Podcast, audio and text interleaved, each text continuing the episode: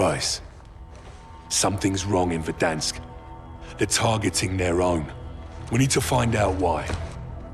Send fighters I can trust. Ghost out.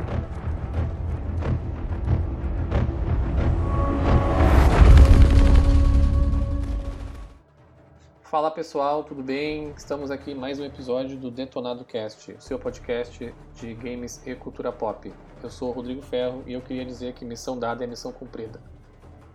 Eu sou o André Dias e COD é melhor que Battlefield. Eu sou Vinícius Moraes e chega de Battle Royale, caralho. Eu não aguento mais. Eu sou Rodrigo Galho e bem-vindo ao Gulag. Se você sobreviver, você pode remobilizar. Vamos que vamos então.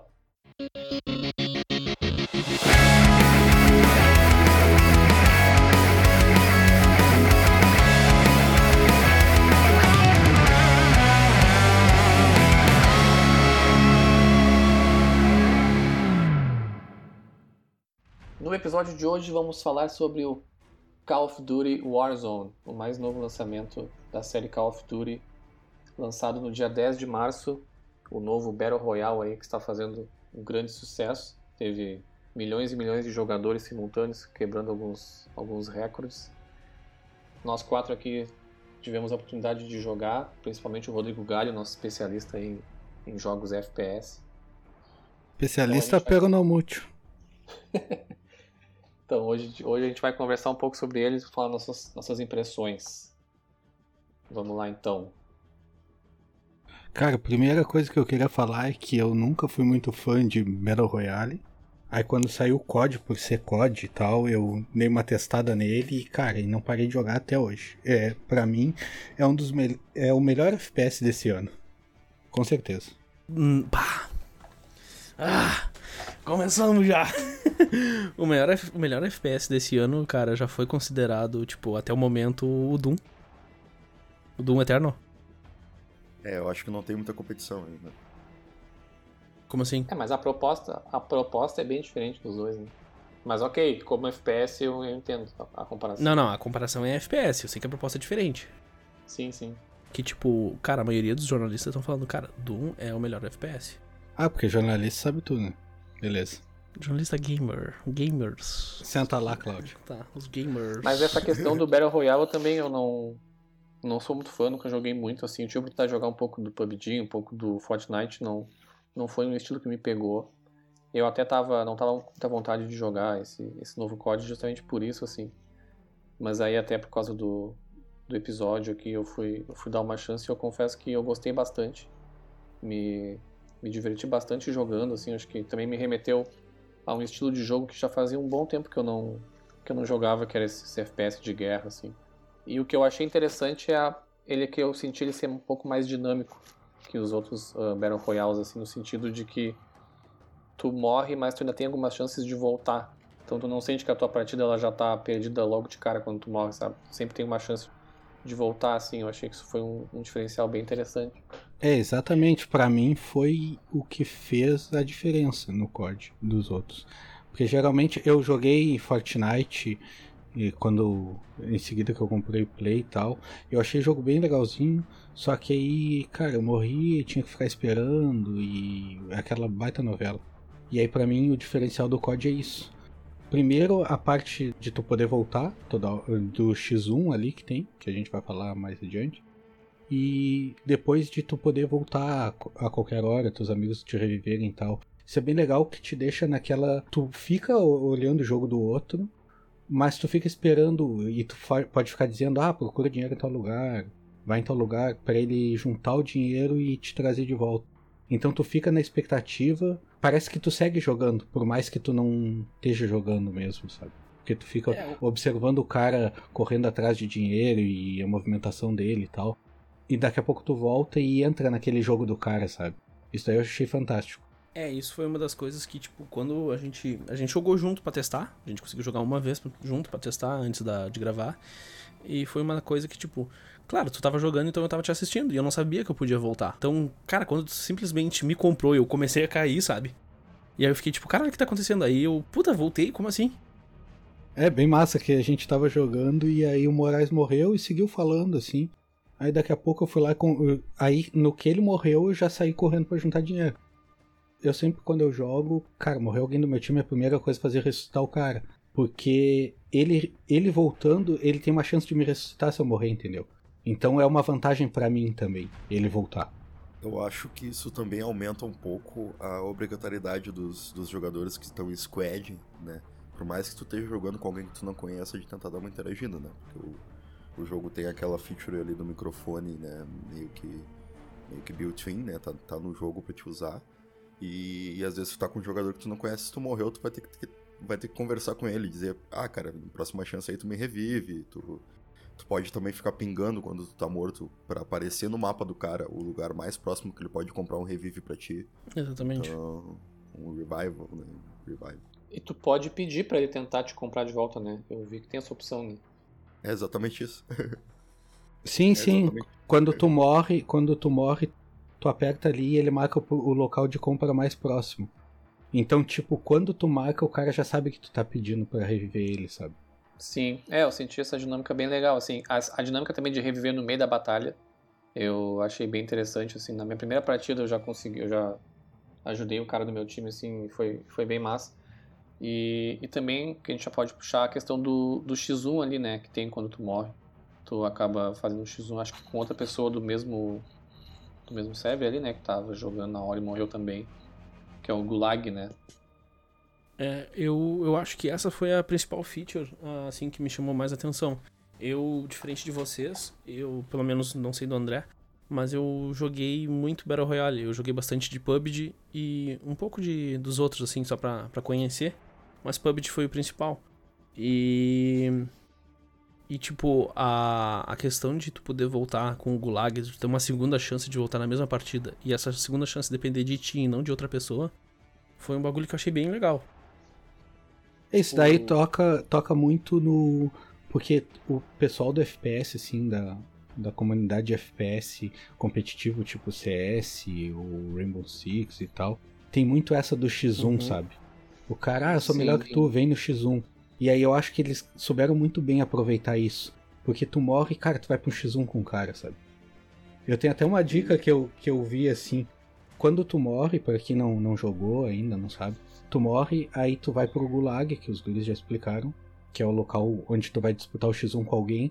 Mas enquanto que alguém tá disputando o X1, tu fica na, na, na volta assistindo. Então, se alguém do teu time tiver disputando o Gulag e tu tiver no fone com ele, tu pode dizer: o cara tá indo pela tua direita, tá indo pela tua esquerda. E tu tem, o, tu tem recurso de atirar pedra nos caras que estão disputando mas ele influencia alguma coisa? Porque eu, eu acertei nas pessoas e eu não vi acontecer nada. Influencia, tu fica tonto se ele te acertar uma pedra. Eu não, eu não cheguei a prestar atenção se tira dano. Mas tu fica tonto quando ele te acerta com a pedra. Dá uma ah, embaçada. Eu ficava tonto do nada. É bem legal. E até uma dica que eu, que eu nunca usei, eu, eu vi antes, um pouco antes de entrar pro podcast, tava vendo uns vídeos, que tu tem sprays no, no COD. Ah, eu vi isso aí, eu já ia comentar tu pode botar spray na parede, tipo um coraçãozinho, sei lá. Até eu vi um vídeo do cara, o cara tem um spray que é um soldado. Então tu bota na parede quando sai da escada, o cara vê rápido e acha que é um soldado. Já assusta, já. E atira. e aí quando ele atira, espota ele no mapa, tá ligado? Sim. Só que a questão do spray, voltando ao gulag, é que antes da partida tu pode ficar dando soco em quem tá assistindo ali batendo neles ou jogando pedra em quem tá no, no game ou em quem tá assistindo, que vai entrar na próxima rodada. Só que aí tu pode botar um spray no cara. Então, tipo, se tu botar um spray vermelho nele, quando ele entrar no gulag, ele vai entrar todo pintado de vermelho. Hum, interessante isso. É, eu vi um vídeo de um cara que, que vai lá e coloca um spray todo rosa, num, não no gulag, né, fora, no meio da partida mesmo, num colega de equipe de squad dele que tava, tava jogando de sniper. Aí bem na hora que ele coloca o spray rosa, o cara. O inimigo enxerga ele e ele toma um tiro na cabeça, assim. Porque o cara vira um ponto rosa no meio do mapa. Tá, mas não é no gulag. É fora? Não, fora, fora? Ah, sim. Não, essa eu vi no gulag. Tu bota nele quando ele tá na espera. Tu bota spray nele. Quando ele entrar contigo, ele tá rosa. E aí fica. Cara, tu vê uma mancha rosa na tela. Então é muito mais fácil tu acertar os caras. Eu achei genial isso daí. Nunca ia pensar isso, tá ligado?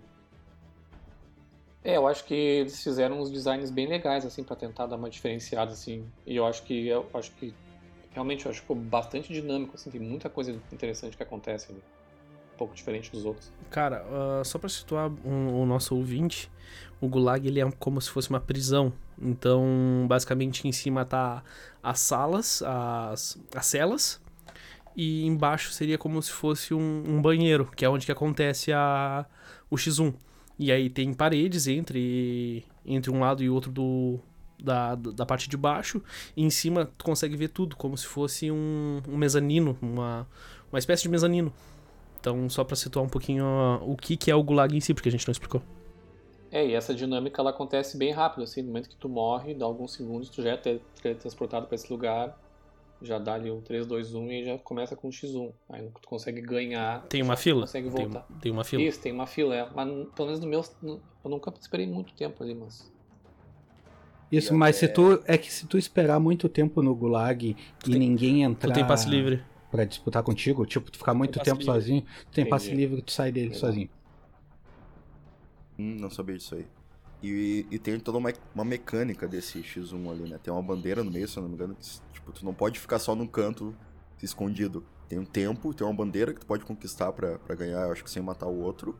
Tu cai com uma arma aleatória e também com equipamento aleatório, só que, tipo, o equipamento pode ser uma granada, pode ser outra coisa, e tu só pode usar depois de 3 ou 4 segundos depois que começa o X1, alguma coisa assim. Isso, é 5 segundos para carregar o equipamento. E aí essa bandeira é, tu, é tipo, tu tem. Ela spawna bem no meio. Aí tu tem que, que dominar a área ali. Então, tipo. Só que, cara, é muito rápido a bandeira. Eu já perdi várias vezes por causa disso. Enquanto eu procurava o cara, ele já tava na bandeira, sabe? São poucos segundos. Então a bandeira aparece, tu entra ali e tem que segurar, tipo, sei lá, deve ser 5 segundos. É muito é, rápido. Mas é que 5 segundos. É que 5 segundos dentro do gulag é muito tempo, cara. É verdade, é bastante tempo. Sim, se tu tiver dentro, se tu tiver dentro do gulag defendendo é muito tempo, mas se tu tiver meio longe dá tempo do cara defender de tu chegar, tá ligado? Tá, entendo. Até eu trouxe uma questão histórica aqui. O gulag existiu na União Soviética, era um campus de trabalho forçado de prisioneiros de guerra, e o acrônimo gulag é, vem do russo, significa administração central dos campos, que é essa questão dos, de trabalho forçado e tal. Explica então agora se é uma cadeia. É, faz todo sentido. E tinha, e tinha toda uma questão de no Gulag tu trabalhava e tu morria e tal. Eu acho que eles usaram essa questão de que quem saísse de lá sobrevivia, sabe? Faz sentido, né, cara? Porque se tu não morreu, tu sobreviveu. Não, cara, eu, eu tô. Sim, eu tô falando da questão de que as pessoas sobreviviam na vida real e eles trouxeram isso pro jogo, entendeu? O Gulag é o purgatório do Warzone. É. um ponto que, que eu achei que foi bem importante, assim, eu até não sei dizer se em outros jogos né, de Battle Royale, depois de várias atualizações, não inseriram, e a gente conversou sobre tu trazer o teu cara da equipe de novo e e comprar ele de volta é, é, justamente isso, né? Que o jogo ele é um Battle Royale que também tem equipes, né? Equipes de 3 a 4 pessoas, né? Não é necessariamente tu sozinho, mas também tem o tipo de campanha solo, né? Mas todos os Battle Royale tem, tem equipe. Tem? Ah, então é pra ver. É, eu vi também uma reportagem falando que no COD alguns até reclamaram que fica mudando. Tipo, tu tem trios e tem quartetos. E aí daqui a pouco tu tem duplas, e aí daqui a pouco tu tu só tem quartetos e tal. Eles têm vários modos e aí eles ficam alternando porque se eles botarem todos vai ficar uma lista enorme e aí os players vão se dividir ali e vai ficar ruim a jogabilidade. Então eles isso, dão uma alternada isso. Era um, isso era um ponto que eu queria reclamar, mas tipo, eu, eu ia até reclamar pra ti, eu, bah, que merda esse esse COD, porque eu sou obrigado a jogar em grupo. Ou eu tenho que jogar, tipo, sabe, eu quero jogar sozinho. Eu tinha que escolher trios e botar pro meu grupo não se completar, para eu ir sozinho. Só que aí eu ia contra grupos de três pessoas. Sim, mas tem solo. Só que aí, aí que tá, mas aí outro dia apareceu o solo. Então até então eu não tinha visto, porque para mim tava aparecendo trios e quartetos só. Sim, e tem um modo em dupla que não é Battle Royale, que aí tu junta dinheiro. Aí tu vai juntando, é quem tiver a maior economia. Eu não vou me estender muito nesse modo porque eu joguei bem pouco nele. Mas aí então tu junta dinheiro e aí tu tem que depositar esse dinheiro e tal. E aí tem uma hora que o mapa destaca quem é onde tá o cara com mais dinheiro, tá ligado? Então, tipo, se tu é o cara com mais dinheiro, as pessoas te caçam, sabe? Ah, que foda. Interessante. Tá aí, ele tem gás. Não, Ou eu não? acho que não tem Vai gás. fechando. Ele não tem gás e é numa parte menor do mapa, se eu não me engano. E aí é por tempo. Não, é por dinheiro. É, eu acho que o Tá, fim da mas quando partida. que acaba? É, eu acho que o fim da partida é tempo, sim. Como eu falei, eu não joguei muito, eu não lembro. Mas é, tipo, ganha quem tiver mais dinheiro e eu acho que é por tempo, sim. Um negócio que eu queria até trazer pra, pra discussão que o André, eu acho que foi que falou anteriormente, que é a questão de tu, de tu marcar quando tu morre onde tem o próxima área. Cara, isso é uma coisa que eu achei fantástico no, no Warzone, é a comunicação in-game, sem microfone. Tipo, tu marca os lugares, tu aponta pro lugar e aperta L1, só que aí, por exemplo, tu aponta pra um carro, ele fala, ah, precisamos de um motorista aqui. Aí, tipo, dizer, vamos. É como comunicar pros caras, ah, vamos pegar esse carro, vamos sair. Se tu aperta pra uma porta aberta, ele diz, eu acho que alguém já passou aqui e fica amarelo. Que é tu dizendo que, a- que é tu dizendo que a porta tá aberta, pode ter inimigo ali. Se tu tocar duas vezes, ele diz, ah, vi um inimigo aqui. E aí ele marca vermelho. É o mesmo. É o mesmo padrão de comunicação do Battlefield, na real, né? Battlefield tem isso? Acho que não, cara. Tem Battlefield. Não, Battlefield ele só tem. Tu pode marcar só o inimigo. Eu não. Não, eu acho que tem, to tem todo esse negócio, ah, eu preciso de médico, ou tu quer marcar o. Se tu marcar um carro, eu preciso de alguém pra dirigir, ou eu preciso de alguém pra tirar ali. Eu acho que é mais ou menos o mesmo esquema. Eu jogo BF, não lembro Também não lembro, cara. Eu só. Tá, do, do médico ele fala é quando tu morre. Mas aí é só o personagem que grita, eu preciso do médico aqui. E te marca automático. Não, mas isso tu pode pedir a qualquer momento. Tem uns menus ali que tu consegue pedir, ah, I need a doctor, I need repair. Ah, não, tá, sim, sim, sim. Isso era outro ponto que eu queria levantar. Vários jogos têm isso. Só que geralmente no jogo, pelo menos no Play, tu tem que abrir um menu e selecionar a opção. Assim, ele tem uma, uma, uma rodela de. de diálogos. Isso, Isso. no COD é tudo no mesmo botão, tá ligado? Então é muito mais dinâmico, mais rápido. Tu só aponta pra um lugar, clica e ele já define o que, já sabe o que, que tu quer e já diz pro teu companheiro o que, tu quer. Acho que no computador é a mesma coisa, que tu aperta só uma tecla e acho que não, não tem atalhos. Né? E, e ele marca com o ícone do que tu quer. Isso é que é massa, tá ligado? Ele não marca sempre com o ícone verde. Então, por exemplo, se eu der dois cliques e marcar que tem um inimigo ali, o meu amigo, mesmo que ele não tenha escutado porque tava atirando ou, ou tenha se esquecido, vai ficar com o ícone vermelho de inimigo. Essa comunicação eu achei sensacional, assim. É, isso é. É muito bom. E se ela tá. Se o teu inimigo tá em campo de visão, a, a marcação acompanha ele até o teu campo de visão, né? Tipo, se tu marcar um inimigo e ele tiver ainda no teu campo de visão e ele tá, estiver se mexendo, ele vai acompanhar essa marcação. Quando tu marca, Mas- mesmo que não tiver no teu campo de visão, é por, por alguns segundos ele acompanha o inimigo. Mas depois fica marcado a última vez que tu viu ele. Isso, exatamente. Ele fica tipo, ó, por essa região aqui vai ter um inimigo. Rainbow Six, ele já usa bastante. Ele só tem uma marcação, só marca um ponto amarelo. E ele usa bastante isso, cara, usa muito mesmo. Só que aí tu marca e tem que dizer no microfone o que, que é. E o COD não, se tu marcar a arma, ah, tem uma. Ele já fala se é uma sniper, se é uma pistola. Ele já te diz se é uma. Um item, tá ligado? Isso eu achei fantástico. Ele já, não é, na- não é uma mecânica muito complicada, né? Tu- se tu apontou pro negócio, clicou, tu vai falar dele. Mas isso daí eu achei o diferencial, assim. Então, tipo, muitas vezes eu jogo com pessoa, com pessoal da Argentina, ou pessoal que, que não tá com microfone, ou que. Às vezes eu não tô com microfone na maioria das vezes. E, e eu, eu consigo comandar todo o jogo e dar todas as dicas de onde eu vou, o que, que eu tô fazendo, tudo só marcando os lugares. Isso daí eu acho sensacional.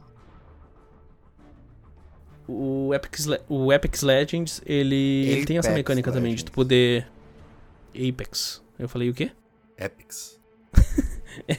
o, o Apex Legends, ele ele tem essa mecânica de poder marcar e, e tipo, tu marca um item, ele deixa bem marcadinho direitinho, tu marca alguns locais. O, já o PUBG, por exemplo, o PUBG ele tem também, só que só um textinho no canto falando assim e fica uma caixinha no mapa. Então tu não sabe o que, que tu tá marcando, sabe? Tu só sabe que tem um item lá e apareceu bem pequenininho na, na, na caixinha de diálogo, apareceu, ó, fulaninho marcou o item tal sabe? E é- são essas meio que as opções, sabe? Tu consegue até marcar lugares, mas sempre é muito mal feito. O, eu acho que o COD, de todos os Battle Royales que eu joguei, ele foi o que melhor implementou essa função, sabe? Essa feature. Achei bem legal. Sim, sim, mas minha, o meu ponto era justamente esse, porque essa mecânica não é nova. Só que o jeito que eles trabalharam ela no, no Warzone ficou muito boa. Para mim, assim, ó, eu, eu consigo me comunicar perfeitamente com a minha equipe sem precisar falar nada com eles no microfone. Só marcando. Às vezes eu, eu pego. Na maioria das vezes eu tô jogando sem microfone, porque pego muita, muito pessoal da Argentina, ou sei lá, que não vão me entender. E aí eu, eu, eu jogo marcando, e eles marcam, e cara, e a gente se comunica todo o jogo assim. É fantástico. Eu achei o diferencial isso aí, no, no Warzone, no caso.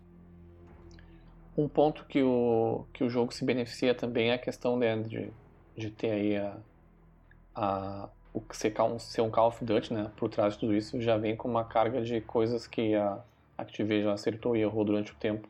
E a jogabilidade eu achei muito boa, assim. É, isso era bem o que eu ia falar, porque eu, como falei na intro, né, eu prefiro muito mais COD do que Battlefield por ser justamente muito mais dinâmico. Principalmente o fio das, das armas, eu acho muito mais gostoso, assim, de atirar e de se movimentar e tudo. Justamente por ser um jogo, né, que utilizava mapas menores até agora, né. Até vir essa onda dos Battle Royales. Uh, ano passado eles até tentaram com Black Ops 4 é, começar essa coisa do Battle Royale no COD, não deu muito certo. Mas esse ano com Infinity Ward parece que eles acertaram bem e conseguiram trazer toda essa coisa do COD para dentro do Battle Royale. Então a jogabilidade continua muito parecida com o que a gente tinha nos mapas menores. Tu consegue deslizar, tu consegue correr, tu, tu tem os. Tu tem os perks, tu tem os. Ah, como é que é? Tipo, quando tu pega o UAV, os kill streaks, pode usar, que são coisas que para mim é uma das grandes marcas do COD, né? Tu usar o UAV pra ver onde é que tá os teus inimigos, tu usar o Airstrike pra chamar um bombardeio aéreo, sabe? Então acho que tudo isso é uma marca que, que foi traga dentro pro mundo de Battle Royale, e por mais que o Battle Royale já seja uma coisa que tá muito saturada já esse ano, eles conseguiram dar uma identidade muito boa e deixar muito mais dinâmico ali. Além de toda essa questão, né, de tu conseguir voltar mais fácil nele. É, tu realmente, tu, tu realmente sente que tu tá jogando um COD, na real. Porque, como tu disse, tem toda essa parte de equipamento, então tem, o, tem os Vant, tem o bombardeio, como tu disse, cara, isso aí é um bagulho que, que, tipo, eu que não tô acostumado, que eu tava acostumado com PUBG, para mim é só veículo que tinha. E, e, e, arma, sabe? Só. Lá de vez em quando passava um avião com um drop. Esse não, cara, ele já tem um. Tipo, tu tá andando bem de boa, do nada passa um Vant em cima de ti, daí a pouco vem um, um drone. Então, cara, tu tem muitas, muitas opções. Uh de, de itens e equipamentos que te auxiliam e traz essa identidade um pouco de COD. O que, que eu Isso não acho. funciona bem por causa da economia que eles implantaram. Não sei se algum dos outros tem economia assim que nem o COD tem. Não, cara. De todos que eu testei, eu acho que esse é o primeiro que eu vejo que tem dinheiro, ou pelo menos que eu me recordo de ter. Sim, porque tu tem um a mais para fazer no, no jogo, tá ligado? Que é buscar dinheiro para te poder comprar Vant, com, comprar itens. Tu pode dropar eles também. Só que aí tu pode comprar ou tu pode pegar de inimigos caídos. Então Sim. se o cara tiver o Vant e tu matar ele, tu pega o Vant dele. Sim. Então a economia funcionou muito bem, porque une essa parte de tu poder trazer o cara de novo, une essa parte de, de itens e tal, e é um a mais que tu tem para fazer no jogo. O André, eu só queria pontuar umas coisas que o André levantou aí que é muito importante, que ele disse que se sente dentro do COD e a intenção do COD era essa.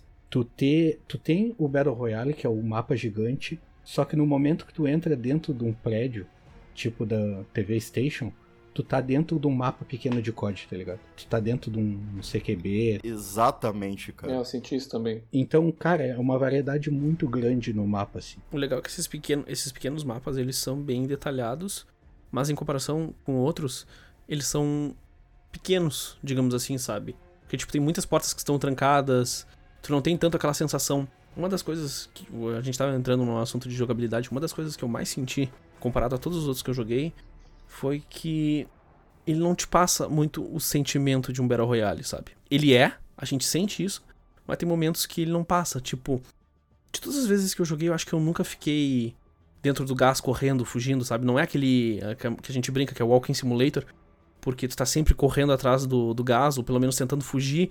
Ele não, cara, se tu, se tu te jogar no meio do mapa de onde começou a partida, tu tá vindo no avião. Tu viu onde é que o círculo vai começar a fechar. Se tu, jogar, se tu te jogar mais ou menos no meio daquele círculo, tu nunca vai pegar o gás, sabe? Vai ser muito difícil acontecer isso. Então, e aí entra outro ponto, tipo, os Battle Royales que existem agora, eles são muito vazios. Porque eles todas as salas estão abertas, tu tem a opção de abrir várias portas e entrar em vários lugares e não tem nada dentro, sabe? E ele é fechado, então, tipo, o, como tu disse, os pequenos, a, tipo, a TV Station, ela tem portas que são fechadas. E aí, tipo, cara, se tivesse aberto, talvez não teria tanto detalhe quanto ela tem agora, sabe? Quando, que ela é mais fechadinha, mais redondinha, sabe? Isso é um ponto que, para ambientes, eu achei super positivo. Mas como um Battle Royale, na, na sensação, assim, de de tu ter aquele espaço grande, a liberdade e, e aquele feeling também de, de tu tá meio que sendo sufocado, sabe? Não tem. É meio estranho. Mas acho que a gente pode voltar a isso no assunto mais adiante. Porque por mais que ele tenha essa estrutura, essas novas mecânicas e novos designs, no final a, a estrutura principal dele ainda é de um Battle Royale, né? E eu realmente eu, eu, concordo com o Moraes nesse sentido. Eu não, eu não senti, eu não me senti preso em nenhum momento assim. Pelo menos, claro, não quer, eu não durei tanto, né? não duro tanto na, na batalha, assim. Mas eu não. Diferente de alguns outros que eu já joguei, pouco, mas joguei, foi essa questão. Tipo, eu me sentia que eu tava sempre tendo que, que fugir, sabe? Do gás ou qualquer coisa que seja. Eu acho que tudo tem a ver com o estilo de jogabilidade que tu quer seguir dentro dele. Isso é outro ponto que eu acho fantástico nele. Porque tu pode jogar ele como se fosse uma campanha. Tu pode entrar nele, coletar dinheiro, matar todo mundo e morreu, acabou e nem passar pelo Battle Royale. Então, é, eu, eu não, em nenhum momento eu, eu passei pelo feeling de Battle Royale de tu tá uh, fugindo do gás, sabe? Cara, eu mal vejo gás no jogo. Eu só vou conseguir sentir esse feeling lá no final. Quando tem, sei lá, uh, 16 pessoas vivas. Quando tem ali a partir das 16 pessoas vivas, que o mapa já tá bem mais, bem mais fechado, é onde eu começo a me sentir no Battle Royale. Porque até então, quando tu tá lá no início, no 150, com as 150 pessoas que que ele tem, que ele é, isso é outro diferencial, que todos os outros têm em torno de ou de 64 ou 100, esse tem 150 pessoas no mesmo Eles têm 150 e de acordo com o produtor, o Patrick Kelly, eles vão chegar a 200. Eles querem isso, botar 200. Isso, tipo, de todos ele é o que mais tem personagens, mais, mais pessoas jogando contigo. Então, um ponto positivo disso é a questão que as partidas elas ficam super dinâmicas, porque em nenhum momento eu fico naquela situação de de estar tá andando sozinho e aí eu não fico na, tipo, eu não fico naquela tensão de que, ah, meu Deus, eu vou achar alguém daqui a pouco e essa pessoa vai me, e, tipo, eu não vou ver, ela vai me ver e vai me matar. Porque, tipo, tem tanta gente, cara, que tu vê as pessoas, as pessoas te veem, é muito rápido, é muito dinâmico. É muita, é muita correria, sabe, no jogo. Sim, mas a questão que tu levantou até do Battle Royale, de não morrer por gás, como eu comentei, eu acho que tem a ver mais com o estilo de jogo, sabe? Porque eu já joguei com o pessoal. Eu não gosto desse estilo de jogo que eu vou falar agora. Mas eu já joguei com o pessoal que eles descem na beira do gás. E eles vão, tipo, que nem diz o ditado, que nem mingau quente comendo pela beirada, assim. Sim. Ele vai acompanhando o gás e vai só naquela areazinha de que o gás tá fechando, sabe? Justamente para não vir ninguém de trás. Ou tem o pessoal que espera na, na beira do gás para pegar os que vêm correndo. Sim. Mas é que em outros Battle Royales essa é a única opção. COD te dá essa opção.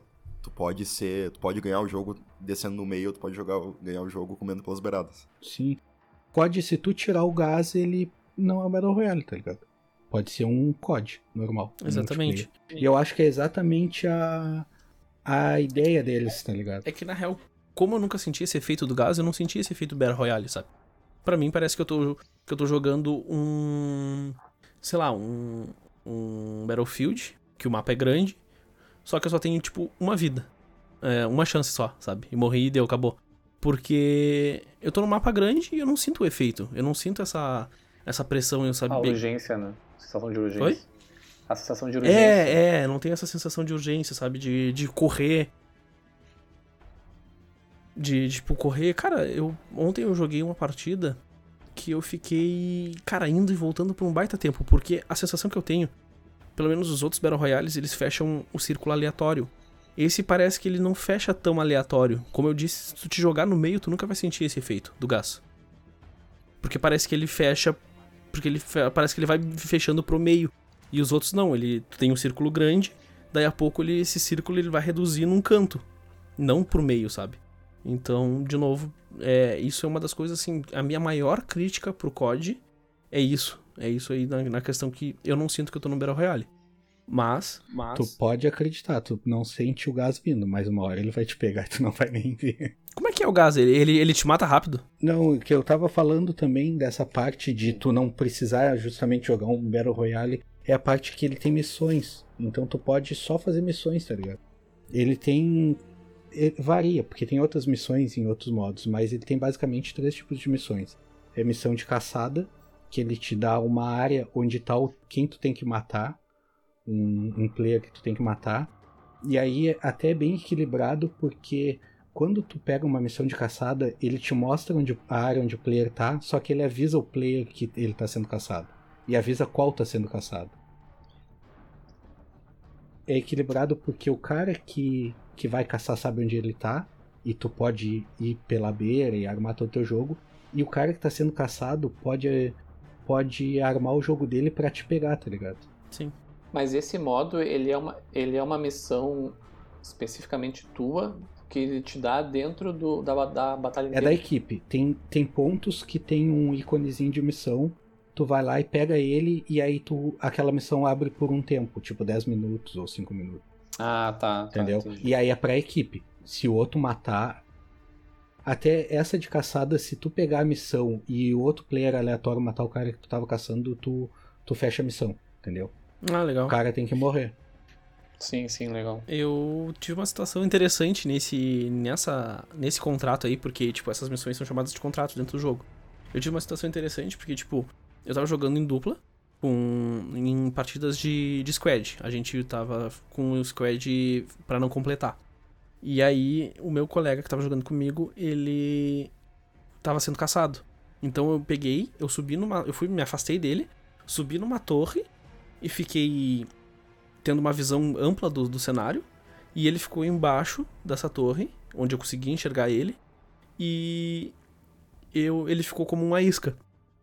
E nisso veio o Squad pra matar ele. E eu de cima do coisa ia avisando ele, ó, os caras tão por aqui, eu tô atirando nesse aqui, sabe? E, tipo, a gente começou a se coordenar e foi bem legal porque a gente conseguiu defender, eu, a gente conseguiu se defender, sabe? Consegui defender ele e a gente sobreviveu e ainda ficou com os itens do cara, que eles estavam extremamente muito bem e a gente tava mal, sabe? Foi, é bem legal Esse equilíbrio é muito bom, tu Warzone. consegue te preparar e, e ele te dá essa.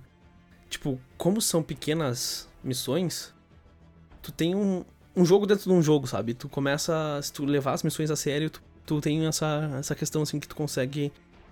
Tipo, desviar um pouco a atenção do, do jogo principal e, e focar na missão, sabe? É bem legal. Isso aí é um dos pontos que também eu achei muito legal.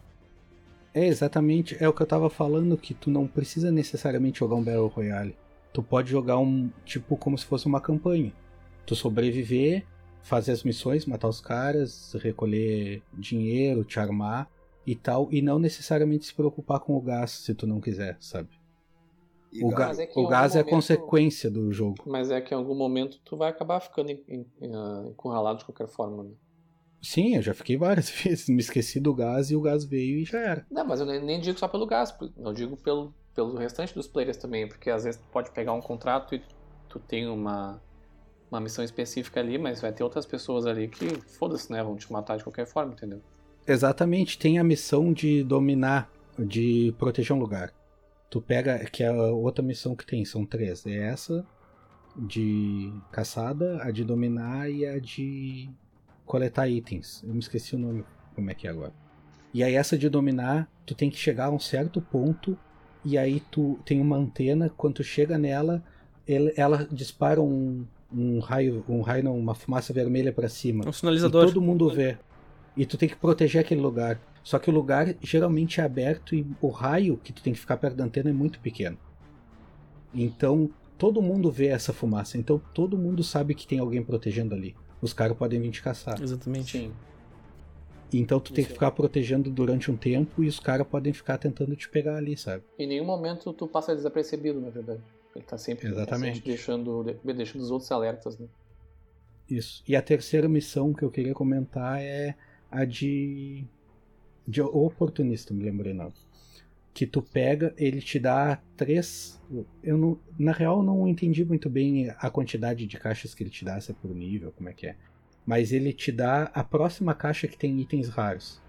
Aí tu vai até ela, abre ela e ele te dá a próxima. E aí são três ou quatro caixas assim. E aí tu tem que ir abrindo. E aí, tipo, no fim dessa missão, tu já tá com uma equipe legalzinho, pelo menos, tá ligado? Tudo isso no meio do tiroteio pegando. Tudo isso no meio do Battle Royale, desse mapa gigante que a gente comentou e tal. É, eu acho que é interessante eles terem criado essas mecânicas assim.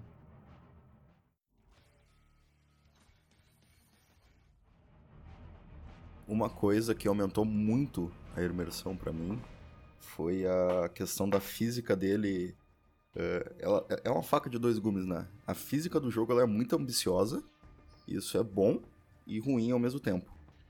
É bom porque gera alguns momentos bem interessantes, tipo, cara, se tu tá dirigindo um helicóptero e tu passa com a hélice perto da cabeça de um cara, tu decapita ele, tu mata ele, tá ligado? Se, se tu chama um loadout ali, uma loot crate, e ela cai do céu e cai em cima de ti, tu morre, tá ligado?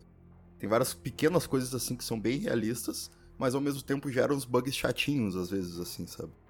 Mas isso é um bagulho que ajudou, acho que muito a, a, a tu te sentir dentro daquele mundo, até a, a incentivar um pouco mais o uso dos veículos dentro do jogo, né? É, a questão dos veículos é um bagulho que, que para mim é comum, como a maioria dos jogos Battle Royale tem. Só que nesse tu tem a questão do helicóptero, né? Que é o grande diferencial, eu acho, de, de todos os outros. Porque o helicóptero, ele é, é apelão demais. Se souber jogar com ele, cara, é muito apelão. Não, não, mas aí eu discordo de ti. É muito Sério? bem equilibrado. O helicóptero, primeiro, ele não é muito resistente. Tá, sim, ele não é realmente não é resistente e ele te deixa bem exposto. No BF, se tu pegar um helicóptero, cara, não é impossível derrubar quase, se tu souber jogar. Sabe que não é impossível, né, Gali? o Moraes está citando porque ele derrubou um helicóptero muito cagado com uma sniper. Nunca mais ele vai fazer na vida e aí ele fica se vangloriando por causa disso. Tem que contar as vitórias, né, Moraes? Sim. Não, é que, cara, a, a, situação foi a seguinte: eu vou ter que contar, abrir um, um off-topic aqui e contar. Mas que a gente tava jogando e eu tava meta dar tiro no, no, no helicóptero e o Galho, tu nunca vai derrubar isso aí. Se tu derrubar, eu vou mudar o nome da minha PSN. Por teu nome. E. Cara, ele falou isso, eu acho que no próximo tiro eu derrubei o helicóptero. Não, não, não. a história foi a seguinte: o Moraes já tava chato tentando derrubar o helicóptero com a sniper. E aí eu falando, cara, joga o jogo, meu. Não, não fica tentando fazer isso que não vai conseguir fazer. E aí daqui a pouco ele tava num, em cima de um prédio e ele virou e o helicóptero vinha em direção a ele ele atirou assim no susto e pá, matou o cara do helicóptero. Só sei que ele nunca mudou o nome da, da PSN dele, hein? E nem vou mudar. porque tu não conseguiu, foi ah, tá. consequência. Tá. tá, mas enfim, continuando. Mas aí voltando, voltando ao helicóptero do COD, no caso. Ele é bem fraco e é bem equilibrado os veículos, eu não sei como é nos outros, que quando tu tá num veículo ele aparece na tela. É, ele aparece pra todo mundo, radar, né? em vermelho. Sim, sim. Ele aparece no radar. Então, tipo, eu. Cara, eu adoro derrubar helicóptero. Quando eu vejo um. que tem um helicóptero perto, eu pego aquelas metralhadoras que tem munição. 300 cartuchos no caso. Cara, e eu não descanso até o helicóptero cair, tá ligado? Ou pelo menos ele sumir muito pra longe. Sim. Então eu derrubo vários helicópteros. Eu achei bem equilibrado isso. A parte apelona dele talvez seria porque tu pode ir por meio do mapa direto. Não, não eu, eu acho que a parte apelona dele, cara, é porque ele mata os personagens muito fácil. Ele só encosta e o personagem morreu, sabe? Sim. Não precisa ser a hélice, pode ser a parte de baixo do helicóptero. Não, é, não, é feio. Não, cara, sério? É, pode ser a parte de baixo. Sério, pode meu? Não, a parte Sim. de baixo não, cara. Eu sei porque eu tento matar os caras todo, todo o aquecimento com o helicóptero. É que a hélice tem uma animação mais bonita, sai aquela sangueira. Se não me engano, até sai a cabeça do cara. Não, mas tu tem que. Os, quando tu posa em cima do cara, se ele se deitar no chão, tu não pega ele com o helicóptero. Pode testar. Eu faço isso, todo, eu faço isso toda hora. Deitado no chão? Deitado no chão. Se ele posar em cima de ti com o helicóptero, tu não mata ele. Mas enfim, a questão é que, cara, para mim, todas as vezes que eu tive uma, uma, um combate com o helicóptero, ele só encostou em mim, e encostou de qualquer jeito, sabe? E eu morri. Então, eu, por isso que eu achei apelão. Talvez se ele vier rápido e te atropelar, te mate. É, isso aí, pelo, pelo que eu vejo nos vídeos, é um bug recorrente do jogo. Eu, tem muitos caras que às vezes, tipo, ele chama uma loot crate, a, a caixa cai perto dele, sei lá, uns 20 centímetros de distância e mata ele. Às vezes o cara sai correndo pra ir pra caixa, bate nela e, e aí morre, tá ligado? Tem alguns bugzinhos chatos. Se ele sair correndo pra ir pra caixa e a caixa cair na cabeça dele, não tenho nada não- a dizer sobre isso. Não, mas não é cair na cabeça. Às vezes cair no, sei lá, no dedinho do pé, tá ligado? E tu morrer. Ou tu ficar preso num canto. Mas, cara, os caras descobriram um bug que eles conseguem pegar o helicóptero e ir pra baixo do mapa. Out of bounds, assim. E aí, com isso, eles conseguem navegar o mapa todo escondido dentro do helicóptero e depois voltar pra superfície. Caralho. Eu tava vendo o vídeo hoje. Eu não sei se já saiu um patch disso, eu não sei como é que é. Os, os patches são semanais pro jogo. Cara, o patch eu não sei como é que é, mas eu desconfio até que é diário, porque, cara, toda vez que eu abro tem um patch novo, tá ligado? É muita atualização. É que é muito bug, né, cara? Eu. Não é só esse, teve outros bugs. Eu tive vários bugs. Bugs de gráfico, bugs de conexão. Eu não sei se o problema é a conexão. A conexão... PC, né? Mas é sério, eu tive muitos problemas de conexão. Tipo, eu ia entrar na, na partida um- do, do meu amigo, ele me via e eu não tava na partida.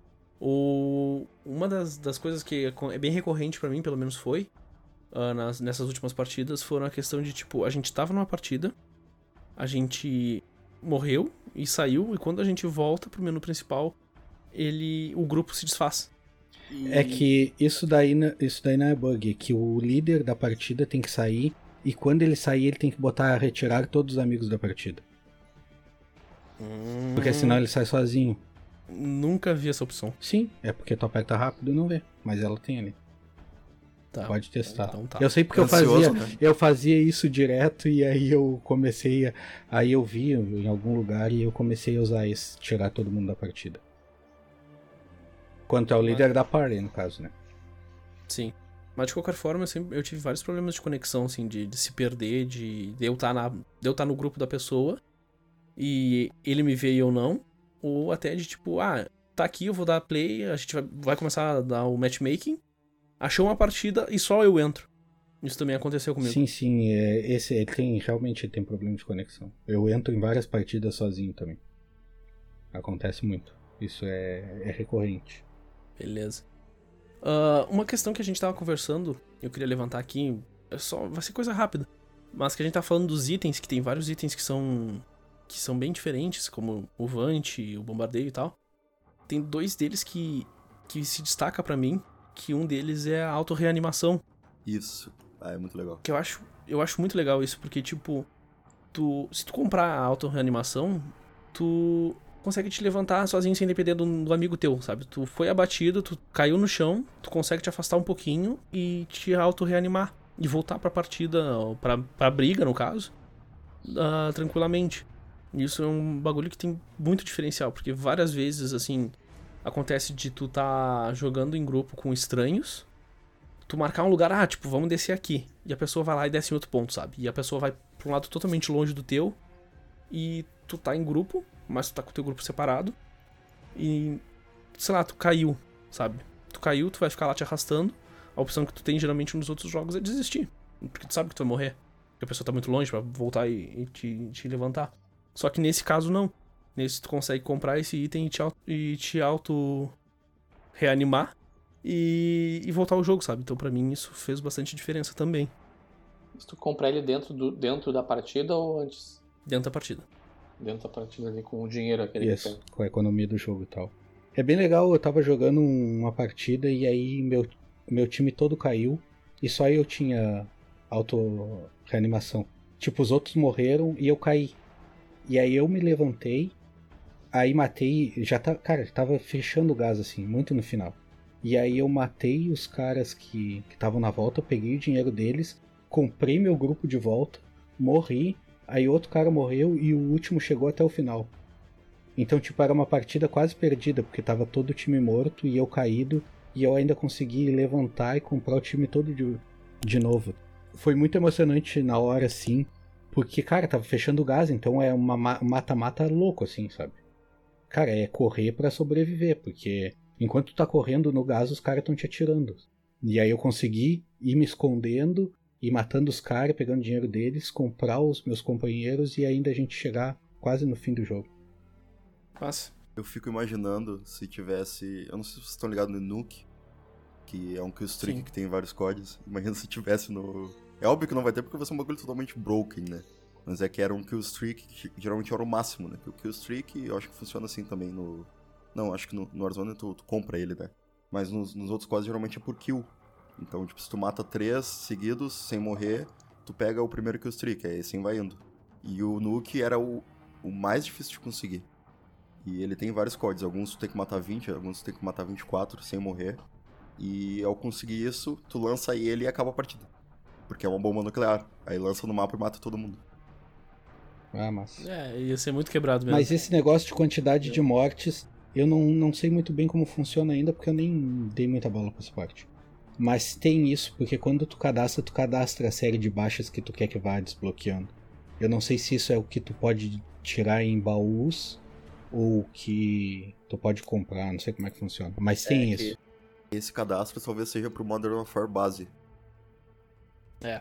Ah, É porque Ali nas, ali, ali nas configurações, tu, tu tem várias coisas pra customizar. Tu consegue customizar tuas armas e embaixo tu consegue customizar teus itens. E, e aí, pelo menos eh, pra mim ali no PC, falar: ó, isso aqui é pro jogo base, não é pro, pro Battle Royale. Sim. Voltando à parte da- das armas, o Ferro comentou no começo do, do podcast que sobre a parte da din- dinamicidade do, do COD. O COD eu, eu vejo que ele é muito mais dinâmico para te farmar item. Então, cara, tem vezes que eu caio em menos de dois minutos eu já tô full. Dependendo de onde Sim. eu cair, sabe? Sim. Sim. E tu pode, como o Moraes falou, tu pode no menu configurar tuas armas do jeito que tu quer, com a mira que tu quer, com as vantagens que tu quer. Porque cada arma tem vantagens, tem tem vantagens do player, tem vantagens da arma que tu pode equipar é e os tal. perks, né? Isso.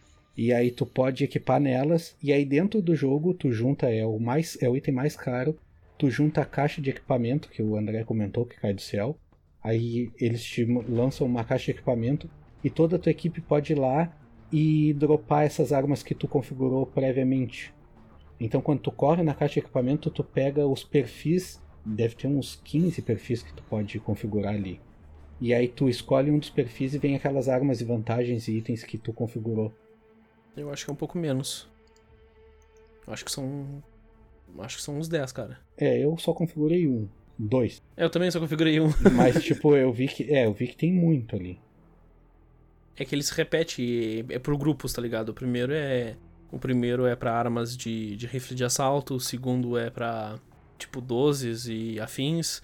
Aí o terceiro é pra rifles de precisão, e aí depois isso se repete várias vezes pra te ter vários sets do tipo de arma que tu quer. Hum. É, eu só configurei o primeiro. Mas aí isso é bom porque as vantagens que tu configura de player, no caso, que é tipo não aparecer no radar, é ver, ver itens que estão perto e tal, tu só consegue comprando a caixa de equipamento. E isso dá mais dinamicidade pra mim no jogo, que é a. que volta um pouco naquela coisa da identidade do, do COD, né? Porque tendo os perks, tem esses que o cara falou, tem mais alguns outros, tem o Deadly Silence, daí tu não, teus passos não podem ser escutados, tem o Small Hands, acho que é alguma coisa assim que tu troca de arma mais rápido, tem um que tu corre mais rápido. E isso era uma coisa que eu gostava, sempre gostei muito no COD, né? De tu poder configurar. Porque tu sempre tem essa coisa de tu ter vantagem e desvantagem, sabe? Tu só pode colocar algumas vantagens, então tu tem que pensar bem o que, que tu vai botar ali. Sim. Sim. E essas caixas que tu compra elas com a economia do jogo, ou perto do gás elas dropam, geralmente. Então, tipo, no fim do da partida ali, quando o gás tá fechando, elas dropam do ar, do céu, né, no caso. E aí, então, fica mais nivelada, assim, a Difícil. batalha. Sim. Porque todo mundo começa a pegar as armas, entendesse? Então, tipo, não tem aquele perigo de tu chegar com uma pistola e o cara tá com uma metralhadora, sabe? Em outro momento que isso acontece também é quando tu volta do gulag. Sempre que tu volta do gulag, uma caixa dropa junto contigo. Ou próximo a ti, pelo menos. Hum, eu não notei isso. Eu notei que tu dropa perto de uma caixa, mas eu não tinha pensado que ia ser que tu volta do gulag, no caso. É, tu volta. Porque, tipo assim, o jogo, diferente dos outros Battle Royales, é, tu já sai com uma pistola. Então tu já não sai desarmado. Esse também é um- uma grande diferença dos outros, porque a maioria dos jogos tu sai, tu não tem nada. Então tu tem que entrar numa casa, tu tem que pe- pegar as tuas primeiras armas. E no COD não, tu já sai com uma pistola. Inclusive é bem recorrente de tipo, quando as pessoas pulam junto com paraquedas, ah, tu consegue cortar o paraquedas e atirar no ar. Então, cara, às vezes os caras estão recém começando a cair e já tem, já tem kill, sabe? Sim. É muito bizarro isso. Em contrapartida, isso da caixa, tu pode ir nela pegar o equipamento, só que se tu tiver no mapa e ver uma caixa, tu pode ficar escondido esperando o cara ir lá pegar o equipamento, sacou? Ah, isso, isso é o padrão do, dos Battle Royale. Sempre que tem uma caixa, assim, o pessoal vai, vai para cima e, e fica lá. Então, sempre quando eu tô jogando em equipe, eu sempre digo pra minha equipe, não vai seco na caixa. Então, tipo, tu para no prédio, dá uma olhada e não vai todo mundo junto, tá ligado? Então sempre eu digo, não, não vai seco, vai um depois do outro. Aí então, tipo, a gente para, um corre, pega o equipamento e volta. Eu tenho uma pergunta relacionada às armas que eu notei, pelo menos todas as vezes que eu joguei, as armas que eu encontro na no mapa em si, elas parecem limitadas. Parece que eu sempre encontro o mesmo grupo de armas. Eu não sei se é porque eu, eu sou level baixo ou se realmente uh, em jogo as armas do jogo são limitadas e tu consegue pegar as armas melhores nas caixas. Nas caixas que dropam, tu diz eu as, digo isso. As armas que tu pega no chão aleatório. Isso, que eu pego no chão aleatório ou naquelas caixas barulhentas, porque dentro do jogo também tem outras caixas que elas já estão em lugares predefinidos e elas têm um som para te atrair, para saber que tem uma caixa especial ali perto. É tipo o baú do, do Fortnite, sabe? E só que eu notei que todas as armas que vêm para mim né, nessas caixas ou estão no mapa em si, elas são sempre muito repetidas, sabe? São, parece um pequeno grupo, sei lá, deve ter cinco armas e é sempre aquelas. E aí eu consigo talvez pegar uma diferente quando eu pego a minha própria caixa que eu configurei antes. Sim, eu não notei isso porque eu eu já desbloqueei várias armas e não cheguei a prestar atenção nisso. As armas que tu pega no chão, geralmente elas são simples mesmo. Elas são brancas ou verdes, que é o segundo é, nível. As caixas que, as que tu pega em caixas normais, as caixas azuis, tu pode pegar arma até rara, se não me engano. É, até o nível épico, que é o, que é o roxinho, né? Exatamente. E aí tem as caixas laranjas que tu pega. que tu pode pegar item raro. Geralmente ela dropa um item raro. Pode ser um item ou pode ser um, uma arma. Sim, mas eu, eu não sei, pode ter sido impressão minha, talvez porque eu meio que dropo sempre nos mesmos tipos de lugares. E mas me parece muito limitado o número de armas dentro do jogo e parece que eu só consigo armas melhores no meu próprio no meu próprio loadout, sabe? Na minha, nos meus equipamentos. Eu não tive essa impressão.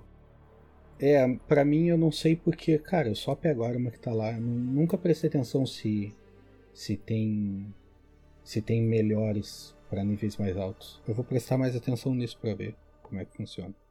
E ainda em relação ao às armas, uma das coisas que, na minha opinião, é desvantagem em relação, por exemplo, ao, ao PUBG, ou até o, Free Fire, é que tu. Tu não tem miras. Tipo, tu, tu tem miras se tu equipar tua arma antes ou tu pegar uma arma com mira. Eu acho legal a questão de tu poder editar as armas durante o jogo, sabe? Eu acho isso uma feature legal do, do PUBG que eu sinto que eu senti muita falta nesse e em vários outros jogos que também não tem essa feature, eu sinto muita falta. Porque às vezes eu quero poder trocar de mira, sabe? Eu tenho uma arma muito boa, mas ela tá com uma mira cagada. E eu não quero aquela mira, sabe? E eu não tenho opção de trocar, eu teria que trocar a arma inteira. Isso para mim é uma, um bagulho que eu, como tô acostumado a jogar PUBG, estranhei bastante no início. É, isso para mim, eu não gostava disso no PUBG, no caso. De tu. Eu entendo que seja uma necessidade de quem gosta e tal. Mas eu achava bem chato tu ficar trocando. Eu acho que a ideia do COD talvez seja ser mais dinâmico, tu não perder tempo com isso, sabe? É, e tu é já pegar mesmo, pronto. O jogo é muito rápido. Um diferencial que eu vejo assim do, do jogo em si é que parece que o COD, por exemplo, o PUBG, tu cai com uma pessoa normal, sabe? No mapa. E tu vai coletando itens e vai melhorando. No COD é como se tu caísse com um profissional mesmo, sabe? Tu cai com um soldado. Então Sim. ele já sabe atirar, ele já sabe usar. Já tem a arma pronta e tal. É o que me dá a impressão. Não sei se, se é a intenção, mas é o que parece para mim, sabe? Sim. E aí a ideia de tu, monta, ah, de tu montar é que tu vai ter que montar e pegar na caixa, se tu quiser a arma do teu jeito e tal. Sim. É, e tu tem que montar isso antes da partida, né? Então. É. Tu acaba gastando bastante tempo nos menus, é bem legal isso também. Eu gosto, pelo menos, de, de sentar e planejar minha arma e olhar, tipo, a diferença entre a, uma mira e outra. É, e tu ganha. chamas e outro. Tu ganha tempo em game, né? Porque dentro Sim. da partida, tu já vai pegar tua arma pronta, tu não vai ter que montar ela, sabe? Sim. Mas aí também eu acho que vai mais de jogo para jogo. Não vejo. Eu não procuro um jogo no outro, sabe? É, é que não tem como não comparar, porque, tipo, eu- como eu disse, eu joguei bastante. Então, ele, o, o PUBG pra mim ele é a base, pra mim pelo menos, foi a base dos, dos, dos Battle Royales. E aí eu sempre acabo comparando ele aos outros, sabe? Sim, sim. Não, não tem como não comparar. Mesmo ele não sendo o primeiro Battle Royale. E a questão de microtransação, o que, que o jogo oferece? Assim? Tem algum diferencial? Ele veio com alguma coisa nova assim? Ou ele é mais ou menos mais do mesmo nesse sentido? Eu vou. Cara, eu vou só no que eu ganho. Eu não compro nada, mas tem vários packs ali na loja pra te comprar de skins e tal. Eu acho que talvez funcione como Fortnite e esses outros, tu ir comprar skin e comprar personagem e tal. Mais uma questão estética mesmo. É, ele tem todos os operadores, ele tem vários operadores diferentes, não sei se eles influenciam em alguma coisa. Porque eu, eu jogo com o único operador que eu ganhei no início do jogo. Tipo, tem o básico e tu ganha mais um. Eu jogo sempre com aquele. Tu ganha dois, na Ah. verdade. É o básico mais um. É um de uma facção e outro de outra. Tem dois. Bah, eu nunca vi o outro. Sim, Eu só... pra mim é um, é um cara e uma japonesinha. Tu pode escolher. Tanto é que se tu vê no jogo, a maioria das pessoas são esse cara e essa mulher. Elas, eles trocam de roupa, mas a maioria são esses dois. Sim. E aí eu acho que outras coisas que tem de, de microtransações, claro, tem aqueles, aqueles pacotes ah, da Season, sabe? Que vem bastante coisa. Só que eles têm vários pacotes promocionais, sabe? Temáticos. Tipo, pra tipo, ter, botar. Quando tu mata uma pessoa, ah, aparece o teu, teu nome e uma imagenzinha, sabe? E aí tu pode comprar aquelas imagenzinhas. Aí tem gente que usa um dragãozinho, tem gente que usa, sei lá, a bandeira do Brasil. Tá, mas isso tu ganha. Tu não precisa comprar. Mas é que tem as opções compradas também. Ah, sim. Mas são, são poucas coisas, sabe? É porque, tipo, eu ganho toda hora aquilo. Eu nunca troquei, mas eu ganho muito aquilo. Que ele tem várias missões ali que eu não. Eu não peguei muito essa parte de missão de tu fazer dentro do jogo. Tipo, que a gente comentou de se reanimar. Tem, eu tenho uma missão que eu tenho que me re- reanimar sete vezes, sabe? E aí desbloqueei alguma coisa e tal. Ah, é, são as, as missões, sei lá, se é semanal ou diária. Exatamente. Mas ela. Isso é uma feature comum também. Cara, eu tava pensando aqui, eu ainda tenho uma dúvida. Eu te perguntei sobre o gasto, acabou cagando pra mim. Isso também tem uma ligação com os itens. Eu vi que nesse jogo tem uma máscara. A máscara influencia no gás, pra que, que serve ela? Sim, ela te dá um tempo a mais dentro do gás. Tá, e o gás ele aumenta o dano conforme o tempo passa ou o dano é constante? Ah, isso aí eu não prestei atenção. Eu acho que é constante. E mata muito rápido? Cara, eu não sei em relação aos outros. Mas tu consegue correr um tempo dentro dele. E a máscara te dá mais tempo ainda. Sim. Olha, eu achei, eu tive a impressão, assim, assistindo vários gameplays e, e jogando também, que ele mata mais rápido que o PUBG ou o Fortnite. Porque eu lembro Hum. que no Fortnite tu ainda podia, podia correr uma maratona antes de tu morrer. É que o- tanto o Fortnite quanto o PUBG depende do nível que tá fechando o gás. Quanto mais próximo de fechar, maior é o dano. Vai se multiplicando. Hum, pode ser isso então. Então, É, e o Fortnite e o, e o PUBG, como o Moraes comentou anteriormente, o foco deles é mais o Battle Royale e o gás. Então faz mais sentido, sabe? É, é, é bem isso. Tipo, a questão de, tipo, no início do jogo, se tu quiser pular bem próximo do gás e correr sempre atrás do gás, tu vai conseguir porque o dano vai ser muito menor. Mas a velocidade do gás, ela, ela muda. A do. Do gás do Warzone. Tipo, no começo o gás é mais lento ele vai ficando mais rápido, se eu não me engano. Interessante. O tempo de fechar. Porque ele tem um tempo ali antes de começar a fechar e o tempo dele fechar. Sim, sim. É o tempo que tu tem pra, tipo, tu poder se mover antes dele começar a correr atrás de ti. E ele é mais rápido que a corrida do personagem? Cara, a parte do gás fechando em si eu não tenho certeza se ele aumenta. Me, me dá a impressão que sim, porque tem horas que eu não consigo correr mais que o gás e tem horas que eu corro mais que o gás, sabe? Mas o tempo dele começar a fechar vai diminuindo, se eu não me engano. Uhum. Então muda, tem uma alteração de tempo do gás.